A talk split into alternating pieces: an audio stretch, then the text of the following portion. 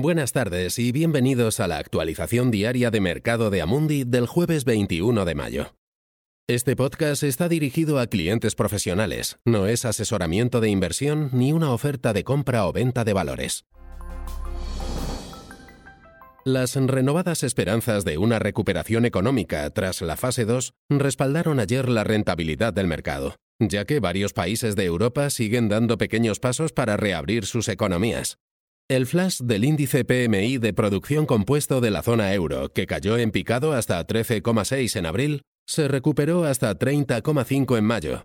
Este dato ha impulsado sin duda el sentimiento de los inversores.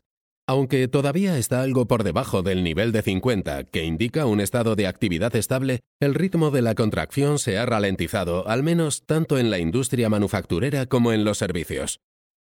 El sector tecnológico sigue siendo el líder en Estados Unidos, con el Nasdaq 100 subiendo un 8,6% desde el inicio del año y el índice Russell 2000 subiendo un más 3%. Los sectores financiero y petrolero también tuvieron un buen comportamiento gracias al continuado aumento del precio del crudo. Tras un lento comienzo, los mercados europeos también recuperaron fuerza como resultado de la fuerte apertura de Wall Street.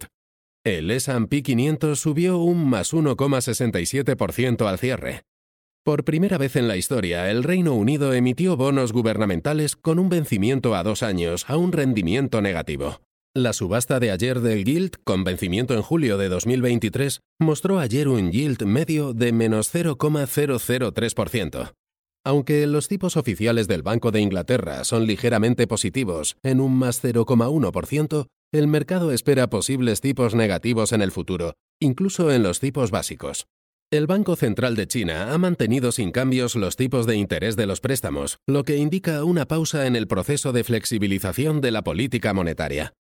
Las esperanzas de que una vacuna eficaz contra el coronavirus pueda llegar antes de lo esperado se han elevado tras el anuncio de que uno de los principales gigantes farmacéuticos del mundo ha recibido pedidos de al menos 400 millones de dosis de una vacuna que se está desarrollando conjuntamente con la Universidad de Oxford.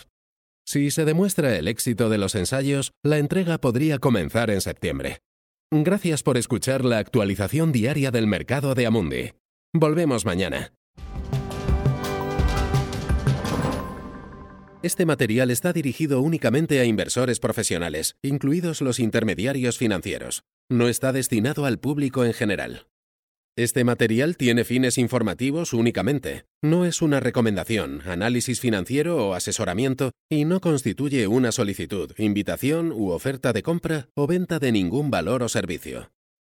Documento publicado por Amundi, y salvo que se indique lo contrario, son opiniones de Amundi en la fecha de publicación.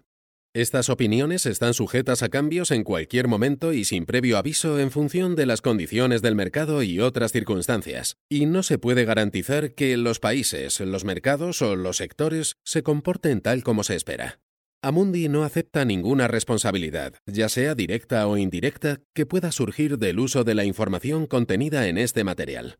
Amundi no se responsabiliza de ninguna decisión o inversión realizada sobre la base de la información contenida en este material.